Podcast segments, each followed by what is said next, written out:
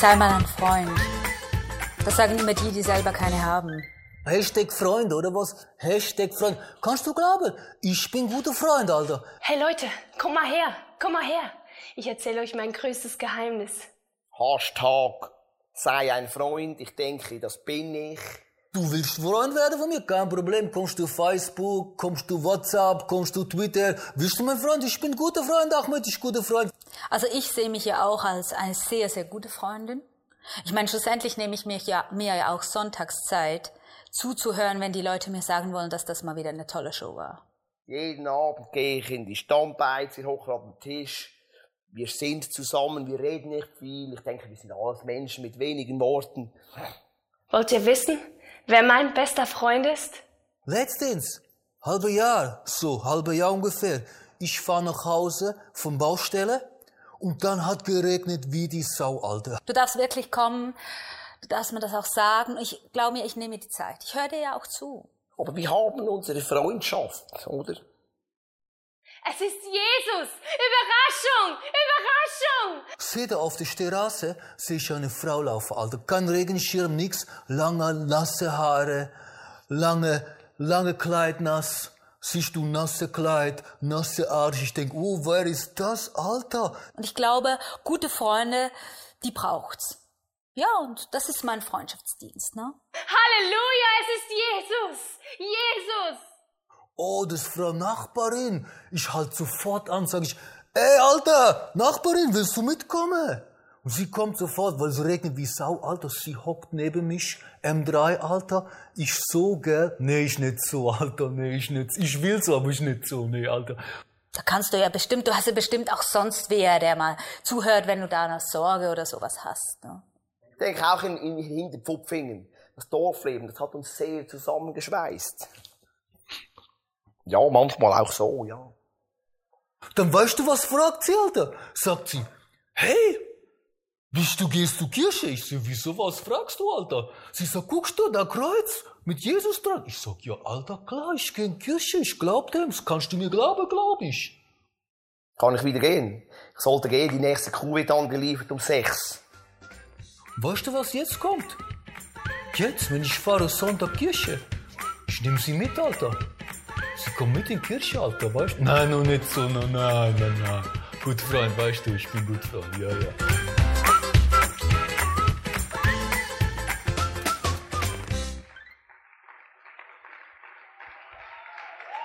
Reicht schon wieder. Schon genug. Ich finde es mega genial, diese Intros. Ich weiß nicht, äh, die letzten Wochen war es der Wurstelwalti und heute muss ich sagen, was der krasse Schnickenchecker der BMW-Fahrer, oder? Weil ich, ich habe mir ein bisschen in ihm wieder gefunden. Weil ich muss sagen, eine kleine Motivation, äh, wie ich früher in die Kirche gegangen bin, war natürlich, um ein Mädel, um eine Frau kennenzulernen. Und wie alle wisst, äh, habe ich das Gott sei Dank äh, mit der Anja geschafft. Ich habe es gefunden. Reicht. Wie jetzt äh, Felix Baumgartner sagen würde, Mission accomplished. ja, also wir dürfen im Oktober dürfen wir heiraten. Das heißt, ja, das ist eine schöne Geschichte. Und äh, wenn du, wenn du Single bist, dann lege ich dir ganz, ganz, ganz sehr am Herzen unsere Small Groups, weil die Anja und ich haben uns damals in einer der ersten Small Groups im ICF Salzburg kennengelernt. Das heißt, alle Singles, sucht euch eine Small Group. Oder alle Singles, meldet euch noch für die Konferenz an. Zwar die erste ist ausgebucht, aber die zweite hätte noch genug Frauen übrig für euch alle. Oder Männer. Ja, schön, dass ihr heute da seid, dass ihr heute hergekommen seid. Und ich bin mir ziemlich sicher, es ist kein Versehen, dass du da bist. Weil entweder bist du Teil dieser Kirche, liebst Gemeinschaft, liebst es, Gemeinschaft zu haben mit deinen Freunden. Oder es hat dich vielleicht deine Mutter mitgenommen oder dein Vater oder vielleicht dein Ehepartner gesagt, komm, heute gehst du mal wieder mit. Oder es waren Freunde oder Bekannte, die was dich heute hierher gebracht haben. Ich will wirklich sagen, es ist kein Versehen, dass du heute hier bist. Und ja, ich glaube, dieser Grund, dass du hier bist, hat immer irgendwas mit Freundschaft oder mit zwischenmenschlichen Beziehungen zu tun. Und da bin ich mir zu 100% sicher, weil sonst wärst du heute nicht her. Und wie du vielleicht schon gemerkt hast, es geht heute um Hashtag sei ein Freund oder um Freundschaft, Gemeinschaft. Und bevor wir tiefer in diese Materie, tiefer in dieses Freundschaft, Gemeinschaft einsteigen, möchte ich mit einem Beispiel starten. Das Beispiel ähm, ist ein Erlebnis von einem christlichen Psychologen, der heißt Larry Crabb, also nicht wie die Krabbe, sondern Crabb.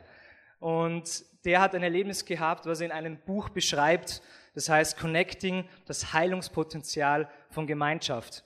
Und um diesem Buch geht es, beziehungsweise in dieser Geschichte, dass Larry Crabb hat einen Bekannten gehabt, der in einer sehr, sehr schweren Depression gefangen war, der was da einfach eine Depression gehabt hat. Und er hat versucht, sich das Leben zu nehmen. Er hat einen Suizidversuch unternommen. Und auf das hin, weil Larry Crabb ist ja ein Psychologe, ein Therapeut, wurde er angefragt, hey, ob er nicht helfen möchte auf seinen Weg wieder in ein normales Leben. Und Larry Crabb hat natürlich gesagt, hey, als guter Christ, als Psychologe, mache ich das natürlich, ich helfe meinem Freund. Und er hat dann diese Sitzungen mit ihm begonnen. Und Larry Crabb konnte sich an eine Sitzung, wie wenn es gestern gewesen wäre, erinnern. Er hat gefunden in der Arbeit mit ihm, was sein Problem ist, was sein Knoten sozusagen ist, den er lösen muss, dass er wieder in ein normales Leben eintauchen kann. Und er war wirklich da gehypt und der Patient ihn, der Bekannte, war auch voll gehypt und hat sich gedacht, hey, geil, da geht was voran, dem kann ich vertrauen. Und sie haben dann eben ihre Arbeit weitergeführt, ihre therapeutischen Sitzungen. Und irgendwann mal, ich glaube, einen schönen Frühlings, Sonntag sage ich jetzt nicht, aber einen Frühlingstag, wahrscheinlich so schön wie heute, ist Larry Crabb nicht mit dem Rad, sondern mit dem Auto gefahren. Er ist an einem Park vorbeigekommen und da hatte die zwei, also seinen Patienten, mit einem Freund sitzen gesehen. Und er hat irgendwie so den Impuls gehabt, hey, bleib doch stehen, lass das Auto stehen und geh in diesen Park, geh auf die beiden zu. Und das hat er dann auch gemacht, er war sich treu seiner Entscheidung. Und ähm, der Patient hat ihn dann gleich gesehen, oh, das ist ja mein Psychologe in dieser Hinsicht. Und Larry Crabb hat ihn gefragt, hey, wie geht's dir? Und er war ein bisschen perplex, der, der Patient, und hat sich gedacht, uh, ich brauche jetzt irgendwas Schlaues, irgendwas, wo ich sagen kann, hey, ich mache Fortschritte. Oder hey, mir geht's eh ganz gut, aber er hat sich gedacht, er muss irgendwas sagen in der psychologischen Richtung. Und er hat, Larry Crabb hat ihn unterbrochen, hey, will ich gar nicht wissen. Dafür haben wir unsere Sitzungen. Ich möchte einfach wissen, hey, wie geht's dir?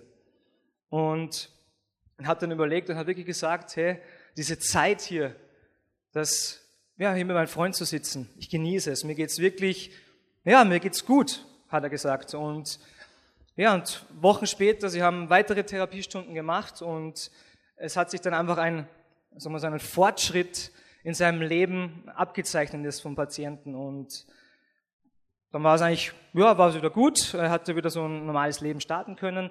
Und irgendwann ist diesem Patienten nochmal wichtig gewesen, ah, er muss diesen Larry Crabb, er muss ihn nochmal fragen, ob sie sich treffen. Und sie haben sich dann wieder getroffen zum Café. Genau das, das ist der Larry Crabb, dass wir noch ein Bild zu ihm haben, wie er wieder ausschaut. Jetzt ist er mittlerweile schon ein bisschen in die Jahre gekommen. Wahrscheinlich früher war er noch ein bisschen knackiger. Aber nichtsdestotrotz. Und er hat sich dann eben mit diesem Larry Crabb nochmal getroffen, der Patient. Und er hat sich dann einfach bedankt bei Larry. Hey, Larry, danke, dass du in dieser schweren Zeit, die was ich durchgemacht habe, in dieser Depression, dass du mir als Freund, als Therapeut auch zur Seite gestanden bist. Und Larry Crabb hat sich natürlich geschmeichelt gefühlt und hat dann gefragt, ja, was war denn das? Was kannst du dich erinnern, was dir geholfen hat? Und er hat nicht lange zögern müssen. Er hat gesagt, wie aus der Pistole geschossen. Es waren diese 30 Minuten in diesem Park, wo wir als Freunde Gemeinschaft gehabt haben. Das ist ihm hängen geblieben. Und Larry Crabb konnte es irgendwie gar nicht fassen. Warum kommt jetzt auf das? Das war auch sicher diese Sitzung, dieses Aha-Erlebnis, was wir zusammen gehabt haben. Aber er sagt, nee, es war diese 30 Minuten im Park, wo wir als Freunde zusammengesessen sind. Und das hat Larry Crabb seinen kompletten Ansatz von therapeutischen, psychologischen Sitzungen verändert, weil er hat diese, ja, diese Gemeinschaft gespürt, er hat dieses Erlebnis ähm, empfunden, dass es Menschen weiterhilft. Er hat eben, natürlich ist er der Meinung noch, es braucht bei seelischen Krankheiten braucht es natürlich Face-to-Face, -face, braucht es diese Sitzungen, aber er ist sich fest davon überzeugt, dass Menschen, die in Gemeinschaft reinkommen, dadurch Heilung erfahren können. Gemeinschaft, die was Leute wieder aufblühen können und ein normales Leben führen können. Und Gemeinschaft, finde ich, ist was sehr, sehr Wichtiges und da möchten wir jetzt weiter anknüpfen. Und Larry Crabb hat dann eben dieses Buch geschrieben, was ich vorher erwähnt habe, dieses Heilungs Connecting, Heilungspotenzial ähm, der Gemeinschaft. Und eben dieser Ansatz, was er gehabt hatte, ähm, hat er weitergetragen, hat in seine äh, Sitzungen weitergetragen und äh, implementiert sozusagen. Und genau das geht's heute. Wir wollen uns heute anschauen, was bedeutet für uns Menschen Gemeinschaft, Freundschaft, auch im geistlichen Sinne.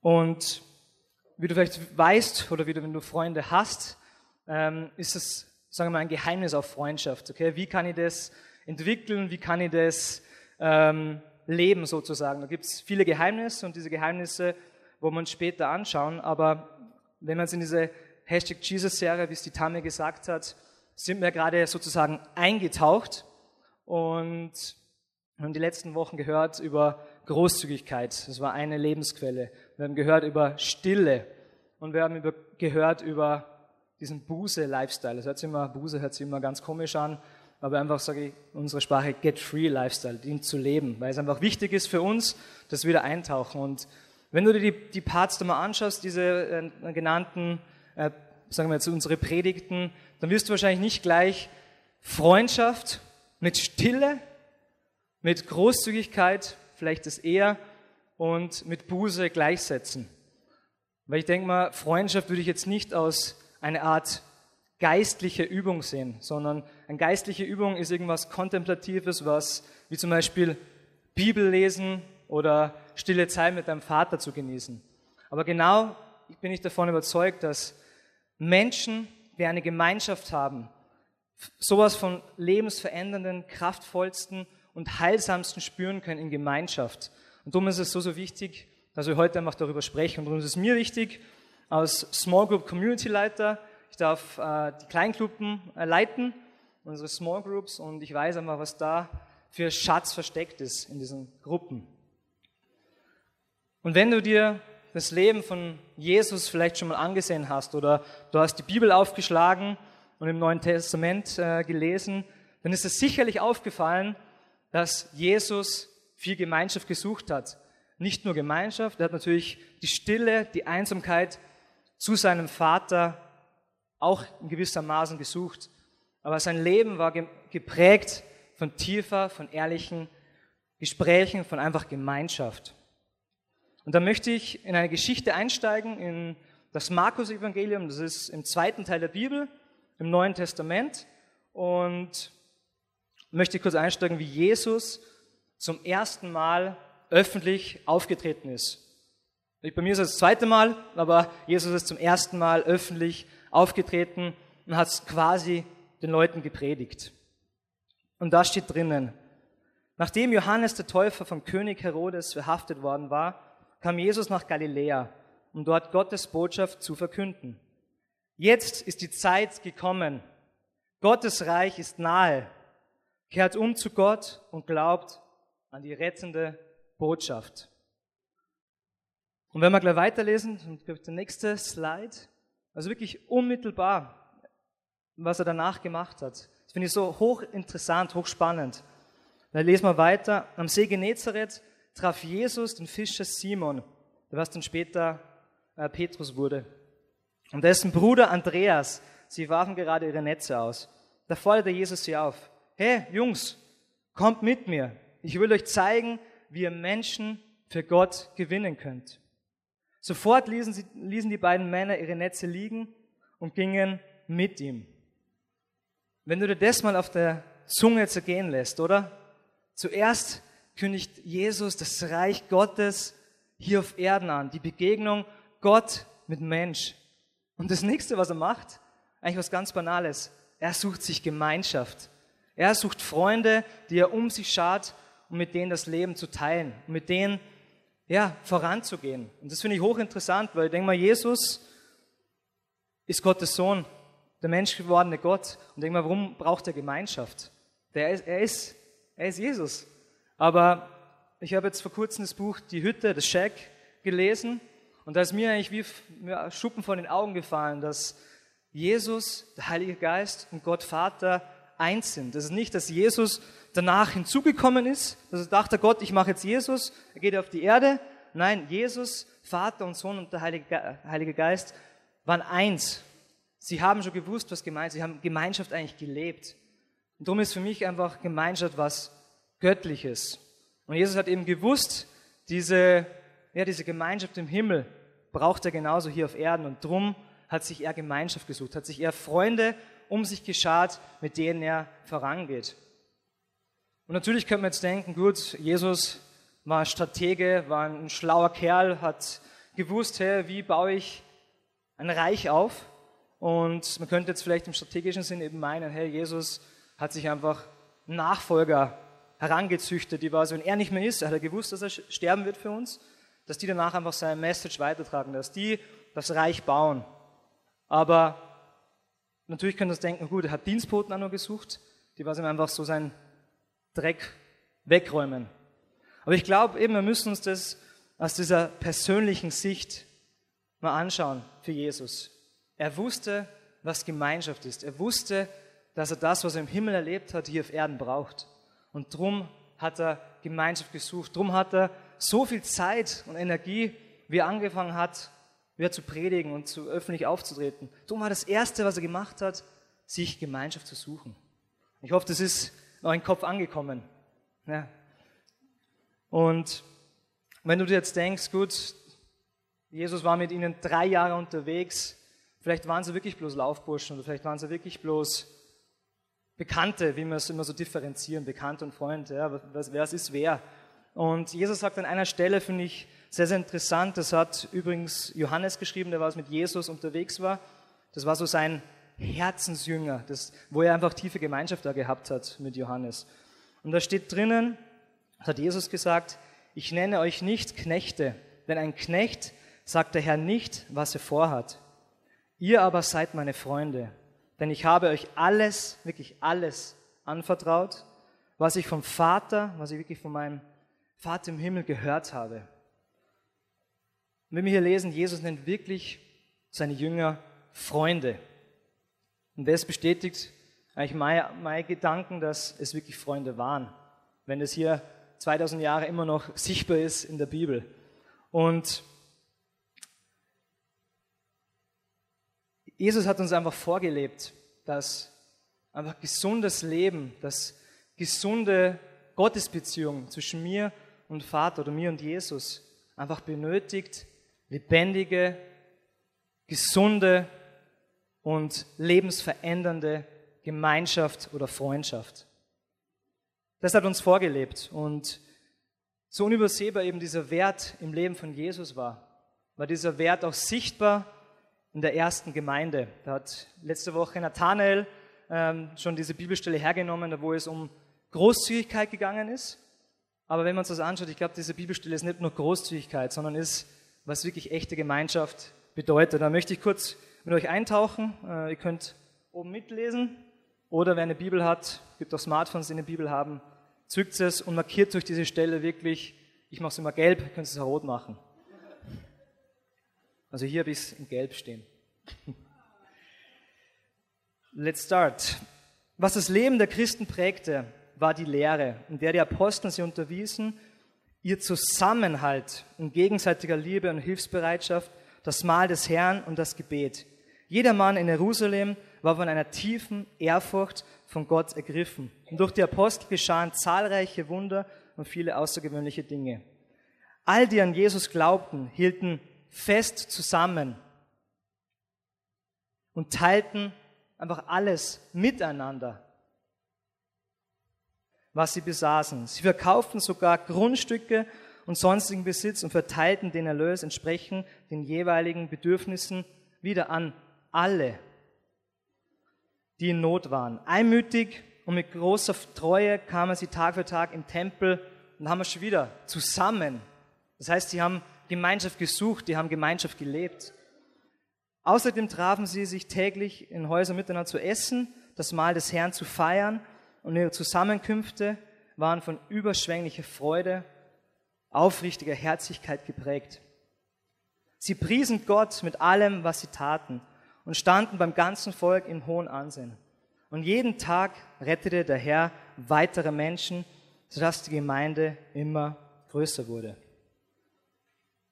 Und was er hier beschreibt, Lukas, war nicht irgendeine Institution oder eine Organisation oder irgendein Missionswerk, wie es wir nennen. Nicht mal ein Gebäude hat er hier beschrieben, sondern was er beschrieben hat, war echte und tiefe Gemeinschaft. Weil Kirche ist nicht, also Gemeinschaft ist nicht irgendwas, was du zur Kirche hinzufügst oder das vielleicht wichtig ist in der Kirche. Für mich ist die Kirche bzw. Gemeinschaft die Definition von Kirche. Gemeinschaft ist die Definition von Kirche, weil für was soll, soll Kirche leben, wenn keine Menschen da sind? Man fragt sich natürlich immer, gut, hey, genau diese Menschen in dieser Kirche, ah, ich kann mit dem nicht. Schau dir das T-Shirt an. Oder schau die Nase an, was der macht. Schau dir seinen Lebensstil an. Wir werden oft immer so ein bisschen in diese Schiene reinkommen, dass man vielleicht gleich mal kritisiert oder vielleicht gleich mal was schlecht redet. Aber ich finde genau diese Menschen, wie ihr hier da seid, ist der größte Schatz der Kirche, ist der größte Wert einer Kirche. Weil ohne Gemeinschaft, ohne Menschen würde es keine Kirche geben. Da könnte ich jetzt hier stehen, könnte wahrscheinlich zu diesem Beamer predigen oder zu meinem, zu meinem Justin, zu meiner Puppe. Leider habe ich keinen Freund gehabt, der was jetzt hier äh, drei Stunden steht, so lange wird es heute dauern. Spaß beiseite. Aber es hat sich keiner bereit erklärt, mir den Freund, mir den Rücken quasi zu stärken, wenn ich hier stehe. Ja, ist traurig. Darum ist es eine Puppe geworden. Ja? Und zu dieser Gemeinschaft, zu dem, was es heißt, hey, füreinander einzustehen, füreinander zu kämpfen, das Beste im anderen zu wollen, habe ich einen Clip gefunden, einen Werbespot, der es vielleicht auf die heutige Zeit auch sehr, sehr gut illustriert. Ich finde eben, dieser Clip war für mich ein sehr, sehr gutes Beispiel, wie es wahrscheinlich früher in dieser ersten Gemeinde in Jerusalem zugegangen ist, dass sie wirklich eng zusammengestanden sind. Hier war es vielleicht für einen MBA-Titel in Amerika, was wahrscheinlich auch ein bisschen was wert ist, aber die Jungs in der ersten Kirche sind zusammengestanden, zusammen für einen Traum, dass jeder Jesus kennenlernt, dass jeder eine Beziehung zu Jesus entdecken kann. Und ich finde das Beispiel so schön, dass sie, wie wir es letzte Woche eben gehört haben, sie haben wirklich alles geteilt. Sie haben sogar Sachen verkauft, dass dem anderen besser geht. Und für mich ist es irgendwie überwältigt, überwältigend, dass Leute was machen und eben, dass sie zusammenstehen. Und das, finde ich, hat dieser Clip gut gezeigt. Und ich möchte eben zu dieser Beziehung, okay, wie kann unsere Beziehung ausschauen? Oder wie kann diese Beziehung ähnlicher werden zu dem, was die damaligen Christen erlebt hat? Was muss, was muss dabei sein? Und ich möchte da zwei Aspekte kurz herausgreifen. Der erste Aspekt, was ist der Justin? Oh. Auf die Brust geklebt bekommt. Schauen, dass er nicht umfällt. Ist kompromissloses Wohlwollen. Eben wie wir vorher gelesen haben in dieser Apostelgeschichte. Die ersten Christen haben in gegenseitiger Liebe und Hilfsbereitschaft zusammengelebt, haben zusammengehalten. Eben auch vielleicht wie bei dem Clip, dass sie zusammen eng gestanden sind. Und kompromissloser Wohlwollen hat sich für die letzte Woche auch schon sehr, sehr gut herausgestellt. Wer sich vielleicht noch erinnern kann, hat Ben uns eine Story mitgeteilt zum Thema Großzügigkeit, was er erlebt hat. Und ich möchte sie kurz einmal nochmal wiedergeben. Ben ähm, ist in der Ausbildung und hat eine Asyl, schwangere Asylbewerberin kennengelernt und er hat sich dann einfach gedacht, hey, er muss sie einfach finanziell unterstützen. Und ich glaube, in der Ausbildung, wenn du bist, hast du nicht viel Kohle, dass du sagst, hey, ich gebe einfach freizügig, ich gebe einfach. Und Ben hat das einfach verstanden, was es heißt, einfach großzügig zu sein. Aber Ben ist nicht bei diesem Wohl, äh, bei diesem Großzügigkeit hängen geblieben, sondern er wollte wirklich das Beste für sie. Er hat danach eben äh, wirklich für sie gebetet. Er wollte einfach das, was er erlebt hat in Jesus, das, was Jesus ihm gesagt hat, hey, sei großzügig, liebe deinen Nächsten wie dich selbst, bring einfach das Beste in anderen zum Vorschein. Das hat er weitergemacht. Er hat für die Frau eben gebetet und die Frau hat einfach eine Connection mit Jesus begonnen. Sie hat sich dann eben äh, danach äh, bekehrt, hat äh, das Leben Jesus übergeben. Und das finde ich ist Wohlwollen. Dass wir nicht aufhören in vielleicht Großzügigkeit, ja. Ich habe ein bisschen was, gebe es halt. Aber er hat wirklich gesehen, das Beste in ihr für ihr Leben ja, zu entfalten. Wir haben ja momentan, also unser Jahresmotto ist ja, ähm, wo, ja, wo Wüste ist, dass da Leben entsteht. Wo Sachen brach liegen, dass da frisches Wasser durchfließt, dass ja Quellen entstehen.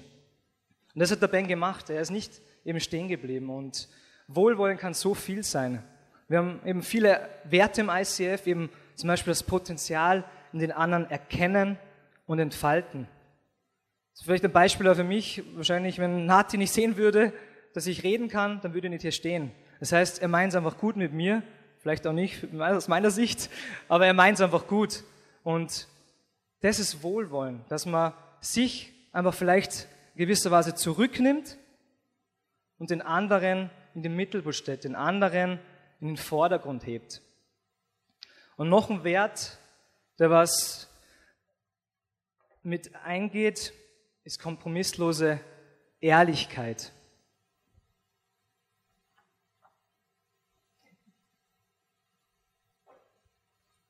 Weil du kannst es zwar gut meinen, du kannst ja das Beste in dem anderen hervorbringen oder du kannst das Beste in ihm vielleicht sehen, aber wenn du nicht ehrlich bist zu ihm, kann es sein, dass er das Beste verpasst, dass du das Beste verpasst, dass er aufblüht, dass er vielleicht in eine Beziehung mit Jesus zurückkommt. Und ich habe es erlebt in, in München, eben was es heißt, Freunde zu haben, die ehrlich mit dir sind. Und wie gesagt, das waren drei Jungs, ähm, haben alle Fußball gespielt, waren so angezogen wie ich, haben wahrscheinlich so geredet wie ich und ich habe mich einfach super mit ihnen verstanden. Aber das war nicht der Wert, der was uns zusammengebracht hat, sondern der Wert war einfach Jesus und dass wir unser Leben ehrlich geteilt haben. Dass sie jetzt mir öfters mal gesagt haben, hey Christoph, was machst denn du da? Dreh doch um. Oder, hey, was soll denn das schon wieder? Komm, komm mit uns mit. Geh doch nicht fort, sondern geh vielleicht am Sonntag in die Kirche. Wir haben es einfach gut mit mir gemeint. Die waren ehrlich mit mir. Und wir sind vielleicht jetzt momentan in einer Gesellschaft, wo Ehrlichkeit wahrscheinlich irgendwo da hinten zu finden ist. Aus Wert. Weil Ehrlichkeit finde ich schon Wert, was gelebt werden muss in der Gesellschaft. Aber ich finde oft ist er in Freundschaften oder teilweise auch in schon langen, langen Freundschaften oder in Ehen irgendwo vergraben, irgendwo am Boden. Und man nimmt ihn nicht heraus, weil man auch vielleicht Angst hat. Ja, wenn man ehrlich ist, macht man sich auch in einer gewisser Weise selbst verletzlich. Man macht sich angreifbar, weil man vielleicht offen ist dem anderen gegenüber, aber vielleicht kommt nichts zurück. Vielleicht bist du bloß du offen gewesen und er sagt, ja, interessiert mich nicht.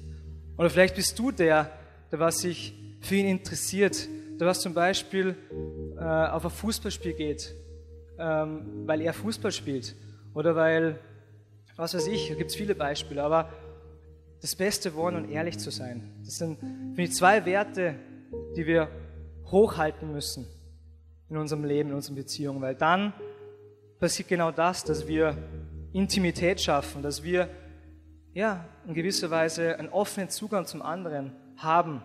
Und ich glaube, es ist, wir haben letztes Mal eine Small Group gehabt, eine Pärchen-Small Group. Und da war es auch, hey, Kommunikation ist einfach das Wichtigste. Ehrliche Kommunikation ist nochmal ein Schritt wichtiger. Du kannst zwar mit deinem Ehepartner kommunizieren, geht, ja, kommunizieren, aber wenn du es nicht ehrlich meinst, wenn du nicht hinter ihm stehst, dann kannst du es auch lassen. Und darum ist dieser Wert einfach so, so wichtig für echte Beziehungen. Beziehungen, die einen Tiefgang haben, die dich zum Aufblühen bringen. Und wenn du dich jetzt vielleicht fragst, hey, wie finde ich so Freundschaften? Ich habe vielleicht in meinem Leben noch nie solche Freunde gehabt, die was es vielleicht ehrlich mit mir meinen.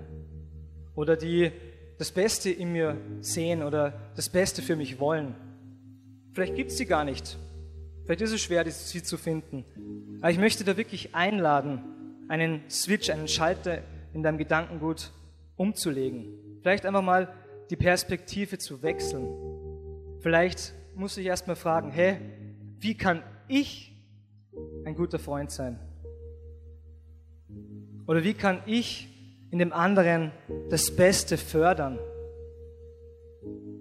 Oder wie kann ich ihm Liebe entgegenbringen, wenn er es vielleicht braucht? Vielleicht musst du wirklich mal bei dir, oder das nehme ich mich gar nicht selber aus, dass wir bei uns anfangen, hey, wie kann ich Freund sein? Weil ich glaube, jeder da herinnen wünscht sich echte, tiefe Freundschaft oder Gemeinschaft. Weil wie es vorher genannt wurde, wo zwei oder drei in meinen Namen versammelt sind, hat Jesus gesagt, bin ich mitten unter ihnen. Und Jesus ist der Inbegriff von echter, tiefer Gemeinschaft. Und das findet man eben nur, wenn man sich selber aufmacht und Schritte geht. Und ich möchte dir wirklich einladen, dass du, wenn du jetzt nachdenkst und dir fallen vielleicht Situationen ein, hey, da war ich da kein Freund oder vielleicht hätte ich da mehr Initiative ergreifen müssen oder mehr Offenheit, offener sein müssen, dann lade ich dich wirklich ein, einfach diesen Step zu machen, diesen Step, wirklich, wie man es so schön sagt, aus dieser Komfortzone. Ja, ist eh alles schön kuschelig hier, hier in der Kirche, da ist eh jeder nett zu mir, aber vielleicht ist es genau das, was du mal machen musst, dass du mal ehrlich bist, dass du mal ansprichst Dinge, was dich vielleicht an dem anderen erstören oder was du siehst, hey, er geht vielleicht in eine falsche Richtung. Lass uns das wirklich machen und wir sind immer bei dieser Serie in Lebensquellen eingetaucht, die Jesus uns versprochen hat, die Jesus uns ans Herz legt. Und vielleicht mag es sein, ja, wir haben gehört, Jesus ist in Beziehungen. Jesus ist der Inbegriff von Gemeinschaft. Und vielleicht, wie hier dieser Hahn, vielleicht ist dein Hahn, dein Zugang zu Gemeinschaft, zu Freundschaft, vielleicht verstopft wie dieses Rohr hier. Durch vielleicht Verletzungen, durch Enttäuschungen, die du erlebt hast in Beziehung. Vielleicht ist es genauso wie dieser Hahn. Aber Jesus gibt ein Angebot, dass du mit ihm gemeinsam, weil ich weiß, alleine wirst du es nicht schaffen, dass du echte Freundschaften pflegst oder findest, weil dir die Kraft einfach dazu ausgeht.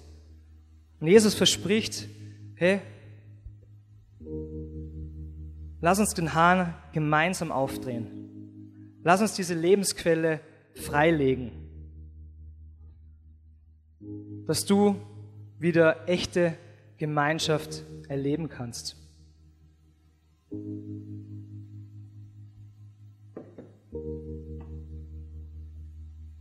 Und wenn es dem so ist, wir haben jetzt dann die Möglichkeit, face-to-face -face dieses Team in Anspruch zu nehmen, wenn du merkst, hey, genau wie bei diesen Haaren, er ist verstopft oder ich habe irgendwo ein Problem, vielleicht zwischenmenschlich, was vielleicht jetzt zwischen mir und meinem Freund steht oder zwischen mir und vielleicht sogar Gemeinde, Kirche. Vielleicht gibt es da was, was du vielleicht loswerden musst. Dann lege ich dir das Face-to-Face-Team an die Hand, das wird da hinten stehen und für dich einstehen. Wie dieses Video, was wir gesehen haben. Sie werden den Rücken stärken. Sie werden eben diesen, diesen Wohlwollen ausüben. Sie wollen das Beste für dich. Weil Segnen ist ja nichts anderes als gute Worte dem anderen zuzusprechen. Und das wollen sie machen. Und bevor wir in die Zeit des Worships gehen, wo du dich vielleicht selbst noch ein paar reflektieren kannst, möchte ich gerne noch beten. Du kannst gerne die Augen dazu schließen und dich einklinken. Jesus, ich danke, dass du der Inbegriff von Gemeinschaft ist, bist, dass du, ja, dass du Kirche gesetzt hast, wo der größte Wert, wo einfach der größte Schatz diese Gemeinschaft ist, wo Menschen zusammenkommen, um dich groß zu machen, um dich zu ehren und dir nachzufolgen. Und Jesus, ich bete, dass du Einfach wie bei Larry Crabb, wie er diesen Knoten entdeckt hat in dem anderen, dass du jetzt in uns auch vielleicht diesen Knoten oder diese Verstopfung des Hahns freilegst. Dass du uns hilfst, einfach vielleicht den ersten Schritt zu gehen, auf den Menschen zuzugehen, wo es vielleicht gerade nicht klappt, einfach Freund zu sein. Ich bete, Jesus, dass du in unseren Beziehungen bist, weil du hast versprochen, wo zwei oder drei in deinem Namen versammelt sind, bist du mitten unter ihnen. Und ich möchte wirklich danken für diese Zusage, dass du hier bist, dass du nicht unsere Beziehung siehst und links liegen lässt, sondern dass die Beziehung einfach wichtig ist. Und dafür danke ich dir, Jesus, dass dir dieser Wert Gemeinschaft so wichtig ist. Und ich danke dir, dass wir in die Zeit des Worships jetzt gehen können, dass wir dich groß machen dürfen für das, was du für uns getan hast, für das, dass du uns diese Gemeinschaft vorgelebt hast. Und dafür möchte ich dir danken. Amen.